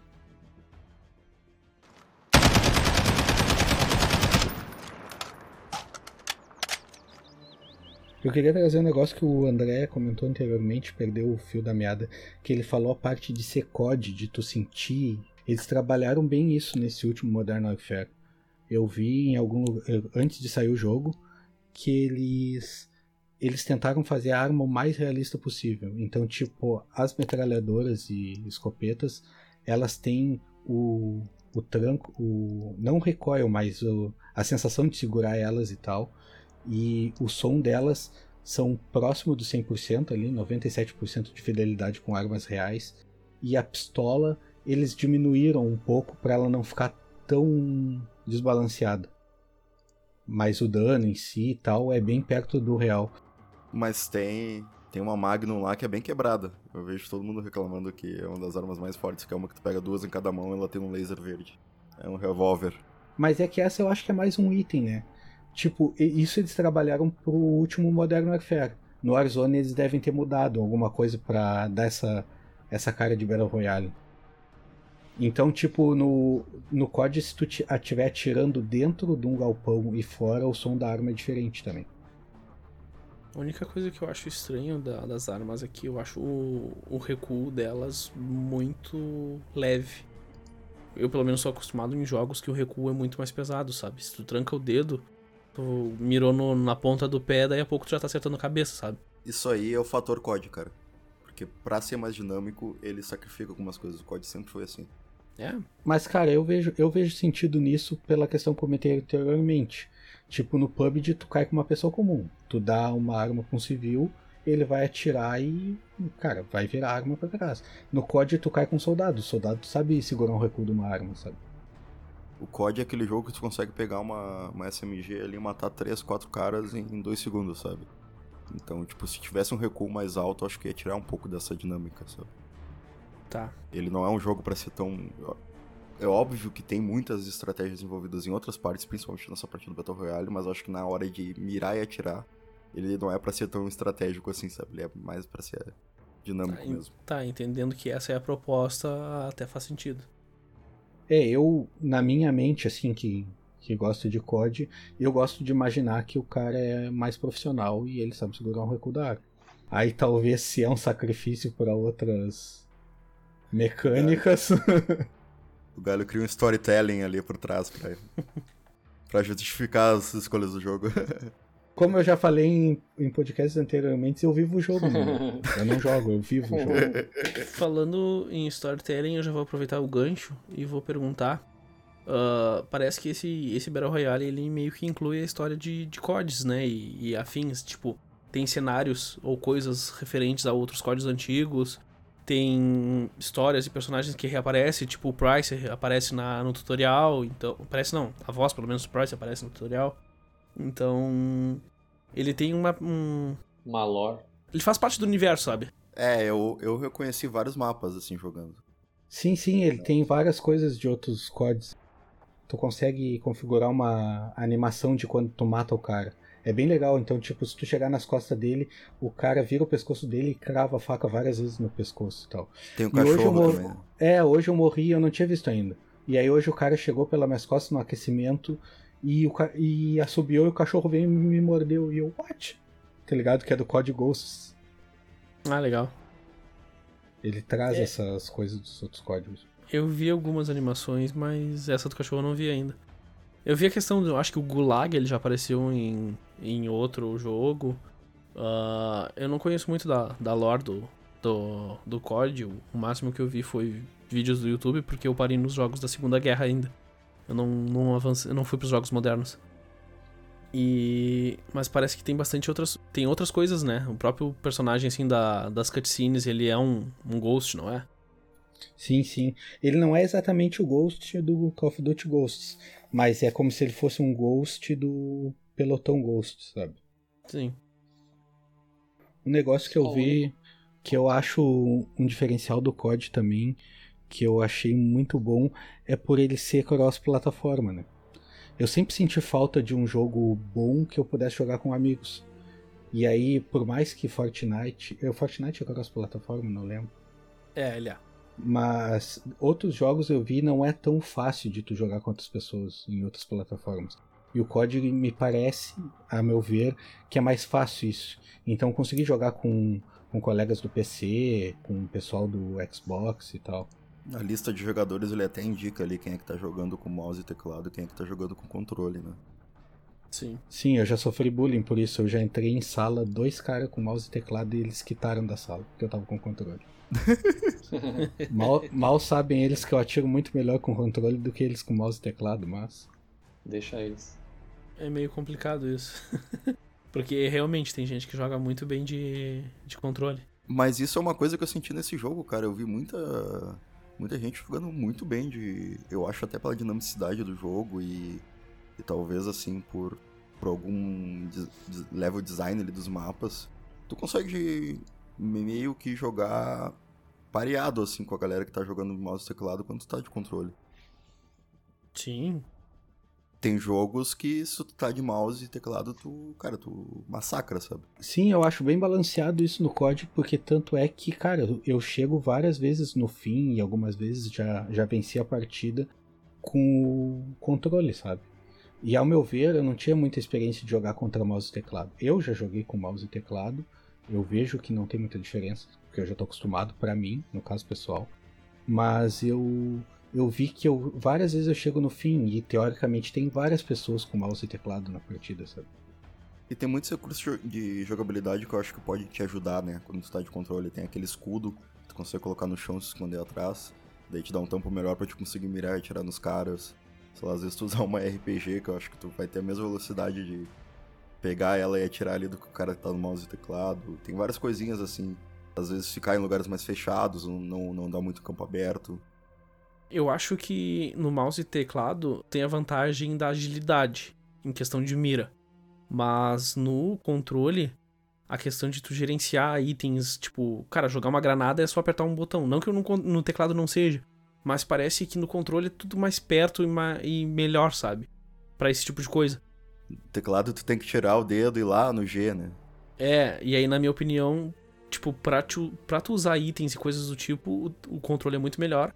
Em questão da mira, o mouse é bem melhor, mas de modo geral, cara, ambos estão indo muito bem.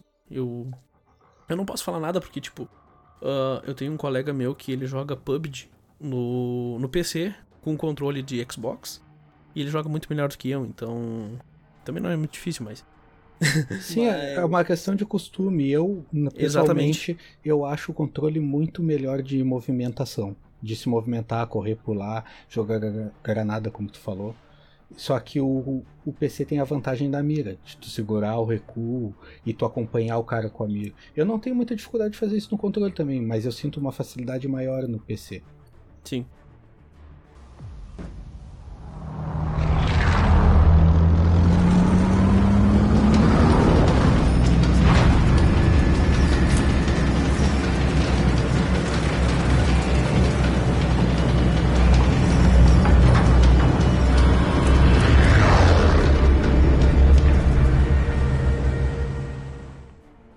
Cara, que eu acho muito legal, que eu não, que eu não sabia que tinha, que era a questão do, do radar, cara. Para mim aquilo é muito legal, cara. Sim, sim. O radar é bem legal. O radar de bolso, né? Isso, o radar basicamente ele é um, é um item que que ele fica como se fosse um sonar. De tempos em tempos ele passa uma linha e mostra todos os inimigos que estão na tua volta, sabe? E isso é bem útil pro final do jogo. Tipo, a partida que a gente jogou junto, Galho, Tu tava lá dentro de uma salinha, num banheiro, trancado, e aí tu só tava cuidando pelo radar o movimento dos caras. Pai, eu fiquei, tipo, achei muito legal isso. Esse é aquele que tu abre do lado da arma, né? Não é o UAV. Porque o UAV isso, aparece isso. pro time todo quando tu lança ele. Mas tem aquele que é tipo um radar de bolso, que daí tu abre e aí ele bota a tua arma de lado, tu não pode atirar enquanto ele tá, né? Isso, isso, é isso mesmo. Aí tu consegue enxergar ali. É, o que o André tá falando é o Vant, que é o que voa e marca todo mundo. Isso. E o que o Moraes tá falando é o de bolso mesmo.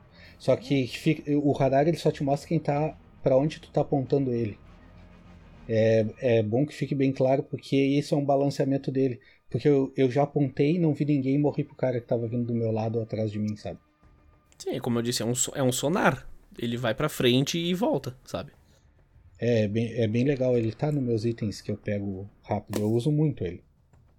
É bom porque tu tá indo, aí tu vê o prédio e tu dá uma escaneada antes. E aí a gente volta naquela questão de marcar, porque várias vezes eu vejo no radar e marco para minha equipe, ó, o cara tá para esse lado. Ah, legal. Todo mundo vê onde é que, para que lado ele tá. Sim. Aí eu marco, ó, ele tá mais ou menos aqui na direção. Aí eu tenho que usar o áudio nessas vezes, mas Sim. Tá bem Mas eu isso. posso marcar.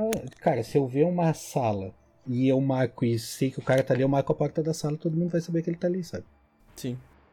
Cara, essa comunicação em game eu acho fantástico. Todas as opções, assim, é Tudo, bem legal. cara, porque tu consegue te comunicar sem falar com os caras. Que muita. Até pra, ajuda isso no, no multiplataforma, sabe? Porque muitas pessoas que jogam no console não jogam com fone. Não o pessoal mais hardcore, eu digo o pessoal mais. O público mais Sim. comum, assim. E no PC é mais comum tu jogar com, com headphone. Então no PC Sim, tu sim. não sente tanto essa falta de comunicação em game. Mas quando eu jogo Battlefield mesmo, que não é tão fácil a comunicação em game, cara, é muito ruim às vezes. Na maioria das vezes, de te comunicar com o cara. E no COD eu acho fantástico. Eu aponto pro lugar e marco. Se eu apontar pro lugar que eu acho que tem alguém, eu aponto na porta e ele vai dizer, eu acho que alguém passou aqui. Quando tu marca um lugar que não tem nenhuma referência, ele diz, eu acho que eu vou por aqui. Ou indo, por- indo por esse lado. E aí eles sabem que tá indo lá. Então como é que eu faço a minha progressão em game? Eu desço com os caras, a gente farma uma casa e eu marco a outra, que eu vou ir. E aí todo mundo vai junto, sabe? Aí eu marco, ele diz, eu acho que eu vou ir por aqui. E aí eu vou, aí os caras vão lá. Aí, tipo, na primeira, às vezes o pessoal não entende. Mas na segunda casa ou terceira, eles já sabem que tu tá marcando onde tu tá indo. E aí o pelotão corre todo junto. Eu acho, cara, sensacional essa comunicação em game do jogo. Sim. É, a questão do, do, do Battlefield, cara. A sensação que eu tenho no Battlefield é que tu tá sempre sozinho, tá? Tu tem uma equipe que tem 32 pessoas, mas tu tá sozinho. Se tu não jogar com um amigo, tu tá jogando sozinho.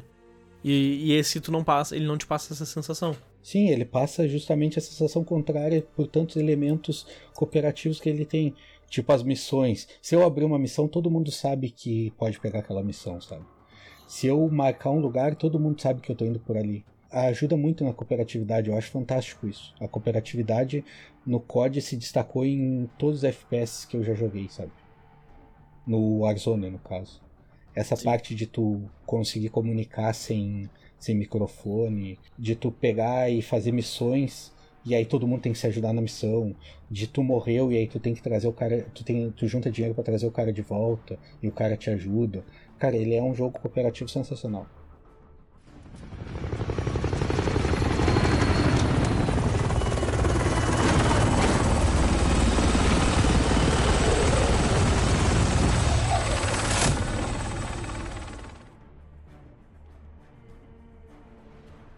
Eu tive vários bug- bugs gráficos durante algumas partidas, sabe? Tipo, o meu PC, ele é ele é potente o suficiente pra eu poder jogar ele no máximo, às vezes até se eu quiser até em 4K. Só que às vezes ele a textura, por mais que ela tá no ultra no jogo, ela é parece ser mal feita. Eu não sei, eu tenho a sensação que, que a textura é, é ruim. O draw distance do jogo, a, a distância que, que eu enxergo a, a, os personagens, o mapa em si, eu acho muito ruim. Eu tenho uma sensação que tá meio embaçado, que tá. que tá poluído, sabe? É estranho, cara. A questão gráfica do jogo é uma das coisas que me incomodou um pouco. Mas isso aí pode ter relação com- também com a questão de servidores, é que não? Pra tentar deixar mais leve, né? Sim, ele tem, eu noto que ele tem bastante problema de servidor e Porque se ele for, se ele for carregar todas as texturas sempre, sabe, vai gastar bastante é, pano, sabe? faz Ele sentido, tenta- faz sentido. Ele tenta carregar só mais ou menos o que tu tá vendo mais perto. Eu senti isso aí também, até com umas placas assim, bem perto de mim. Mas eu acho que com certeza tem questão de. pra conseguir economizar, sabe? eu noto isso também. Eu, eu jogo no Play normal, meu Play não é Pro, e eu noto bastante isso, assim. É, são sacrifícios que ele faz pra tentar deixar o jogo mais leve. Porque imagina se tu vai fazer o download de toda a textura de toda, todo o mapa, sabe? Pelo menos, não todo o mapa, claro, né? De uma vez só, mas bastante na frente, né? E 100, 150 pessoas no servidor. É, bem pesado. Eu relevo isso, mas tem horas que é gritante. É, é, essa é a questão, tipo, cara, tive vários, vários momentos que foi tranquilo, mas tem momentos assim que é muito estranho, tá ligado? Já tive problemas de, tipo, eu tá caindo de paraquedas e ele não renderizar as casas. Era um problema que era muito recorrente no, no PUBG no início, que ele não renderizava as casas, as casas ficavam de papelão. E esse. As casas, tipo, parece que a textura tá de depois, sabe? A casa tá lá, eu vejo os caras correndo dentro da casa e o. e tá, tá transparente. Eu não sei se foi questão. O COD, desde que eu joguei o esse Modern Warfare, o último, eu notei que ele parece que ele tem umas, uns quatro níveis de renderização, assim. Ele renderiza todo zoado, aí ele renderiza e ele renderiza, tipo, parece que umas quatro ou cinco vezes. Eu notei e isso do ele- COD em si. E fora que, tipo, o legal, pelo menos disso, é que ele renderiza, ele dá preferência em renderizar o personagem. Não sei se isso é uma vantagem, porque ele acaba te spotando em momentos que, que tipo, talvez ele renderizou o personagem e não renderizou o, o cenário direito, ele acaba spotando teus inimigos, sabe? Pode ser uma desvantagem, mas é coisa muito rápida, só que incomoda. E eu notei que parte desses problemas, assim, eu não sei se na versão de console tem isso, mas ele simula um ray tracing. A ray tracing dele, pelo que eu vi, ele não é nativo do, da placa de vídeo. Então ele simula. E essa simulação é muito tá muito bugada, cara. Nessas, pelo menos nessas últimas versões assim que eu joguei, nessas últimas duas, três atualizações que eu que foi que eu co- acompanhei melhor o jogo, eu notei que tá muito bugado. Eu preferi desativar o ray tracing pra poder jogar porque ele tava prejudicando muito a questão gráfica, sabe? É, tu tem que ver se é o jogo assim ou é tu mexendo, né? não, não, não, cara. Porque que fique registrado aqui que o Moraes ficou, eu acho que. Cara, ele ficou metade da partida. Ele morreu porque ele tava configurando um monte de porcaria no jogo que não faz diferença nenhuma. Sem contar o microfone, que ele não conseguiu. Acho que ficamos uma hora pra ele conseguir fazer funcionar o microfone no jogo. É que isso também, isso é outro ponto que é, que é interessante. Ele tem um bug que é recorrente, que ele só reconhece os dispositivos para microfone dentro do jogo, os dispositivos que tá ah, setados no Windows como principal. Então, se tu usa mais de um dispositivo de áudio e o outro tiver no principal, ele não vai funcionar mesmo que tu selecione, ah, eu quero usar o meu microfone tal. Ele reconhece o microfone, mas ele não manda o áudio. Precisa setar no Windows.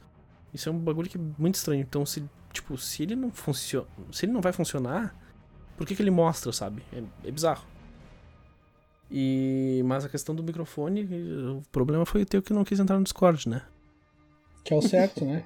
Se eu acabei de comentar que o jogo tem uma comunicação fantástica, tu quer usar Discord, tá maluco? Eu prefiro o Discord, mas enfim,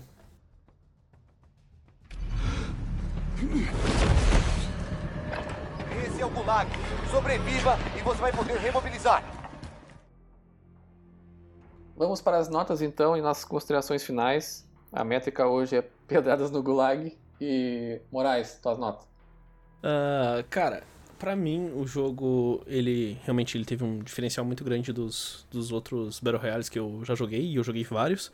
Inclusive eu testei vários antes de, de, de vir pra esse podcast pra fazer um panorama assim de pelo menos ter uma opinião sobre os outros pra poder comparar. E pra mim, cara, um dos pontos que eu acho mais legal dele é a questão dos itens e das missões. Outro ponto também pra mim que se destaca bastante é a relação de tu poder voltar. Pra mim, eu acho que é a feature mais massa do jogo e não tem como não considerar isso, que faz uma baita diferença. Outra questão que eu acho bem legal desse jogo é pelo fato dele ter 150 jogadores, mas ah, como eu falei, ele tem, a gente conversou durante o podcast, ele tem vários bugs e, e tem a, a, a questão do que eu não sinto que eu tô dentro de um, de um Battle Royale, que eu, eu pelo menos não consegui sentir essa, ter essa sensação de estar dentro de um Battle Royale, então isso acabou prejudicando um pouco, sabe? Mas é um jogo excelente, mesmo com seus bugs. Eu acho que eu vou dar sete pedradas e meia no Gulag. André.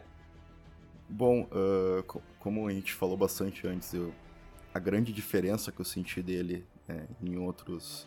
Inclusive, eu acho que é o primeiro Battle Royale que realmente me dá uma vontade assim, maior de jogar. Por essas diferenças, pelo, pelo apreço que eu já tenho à série do COD, por mais que nos últimos anos os lançamentos tenham ficado cada vez piores, assim, né? Mesmo nível ali do, do Need for Speed, por exemplo. Isso me chama muito pro jogo, essa questão da dinâmica, da, do estilo de tiro ser que nem o COD, de ter muitas formas de tu voltar dentro do jogo, por mais que tu morra. Sabe, a questão do gulag é muito interessante. Uh, o jogo tem alguns bugs, né, como o Moraes falou. É, alguns deles realmente quebram a experiência, tu pode realmente morrer sem querer no jogo. né, Às vezes uma, um loot crate cai, cai perto do teu pé e tu morre, sabe?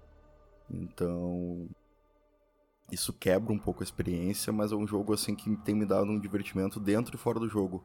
Porque eu acho que meu YouTube agora é basicamente 80% daqueles vídeos de compilações de momentos dentro do Warzone, que tem umas coisas muito engraçadas, assim, sabe, que acontecem e que... Coisas que só acontecem dentro de um mundo de Battle Royale mesmo, então... Isso me dá uma, uma vontade a mais de jogar e me dá uma... aumenta um pouco a nota que eu tenho pelo jogo. Então eu vou dar aí é, 7,5 pedradas no, no Gulag. Galho. Bom, eu compartilho da mesma do mesmo sentimento que o André de tal de voltar de eu nunca gostei de como eu já tinha comentado de Battle Royale e o COD por ser COD eu joguei e me dá vontade de jogar e é o FPS que eu pretendo jogar por um tempo e tal. A questão de bugs eu não vejo tanto que nem o André, então eu vou dar 9.5 pedradas no Gulag. Da minha parte, como eu comentei, né, eu não sou um, um, um grande fã também de, de Battle Royales. Eu acabei jogando praticamente, eu acho que todos em algum momento, mas muito, muito, muito pouco, assim, para testar basicamente. Nenhum deles me deu vontade de continuar jogando. Foi basicamente instalar, jogar duas partidas e desinstalar.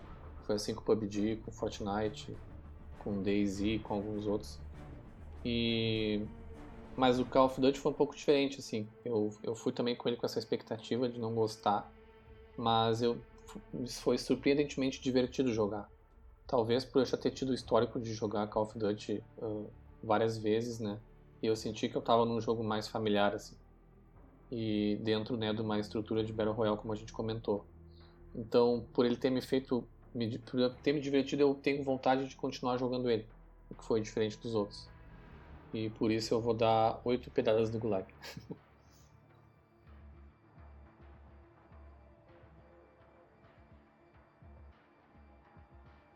Estamos encerrando então mais um episódio do Detonado Cast. Espero que todo mundo tenha gostado do nosso papo sobre o Call of Duty Warzone. Papo foi bem divertido, foram bastante ideias discutidas, bastante coisa. Espero que tenha colocado uma sementinha para quem ficou curioso de jogar faça o download aí, se divirta um pouco com, com os amigos, principalmente principalmente quarentena aí, o jogo, como a gente comentou, tem bastante coisa de comunicação e trabalho em equipe, pode ser uma maneira aí do pessoal se unir para jogar mais uma vez. Uh, muito obrigado pessoal por quem ouviu. De novo, eu agradeço todos os feedbacks e tudo que, que vocês estão mandando pra gente. Vocês podem me encontrar no arroba no Twitter. E no, no Facebook, a minha página de lives mudou. Agora a gente voltou a fazer lives na Ordem Geek, que é eu e mais um amigo meu. Caso vocês queiram ver lives de Warzone e de outros jogos, vocês podem dar uma passadinha lá. Valeu, obrigado. Uh, muito obrigado, pessoal, por todo mundo que, está ouvindo continuamente nossos episódios. Queria agradecer novamente também aqui aos feedbacks que vocês nos mandam e todo mundo que que entre em contato de alguma forma conosco uh, após os episódios para dar algum para dar alguma dica ou trocar alguma ideia sobre alguma coisa que curtiu, por favor, continue fazendo isso. Uh, pela primeira vez vou compartilhar aqui uma rede social minha. Uh, se vocês quiserem me procurar no Twitter é @andré h n s f w de Not Safe for Work mesmo. E cuidado com, com os helicópteros quando vocês estiverem no chão aí jogando Warzone, tá? Fiquem olhando sempre para cima e cuidem das cabeças. Bom, pessoal, gostaria de agradecer, como os colegas falaram aí, o pessoal que, que nos segue, que nos escuta aí e tal. Gostaria de pedir mais feedbacks, que a gente está sempre tentando melhorar e feedbacks positivos, tanto positivos quanto negativos, são sempre bem-vindos. E se alguém quiser me procurar, me seguir, é só procurar Rodrigo Galho, arroba Rodrigo Galho no Twitter. E é isso aí, um abração e muito obrigado. É isso aí, pessoal. Queria agradecer mais uma vez a todos que estão ouvindo, a todos os feedbacks. Quem quiser nos encontrar no Twitter ou Instagram é detonadocast, em ambos. Temos também um e-mail para quem quiser mandar dicas, sugestões ou bater um papo, é detonadocast.gmail.com. E ficamos por aqui até o próximo episódio. Tchau. Tchau, tchau. Falou. Falou.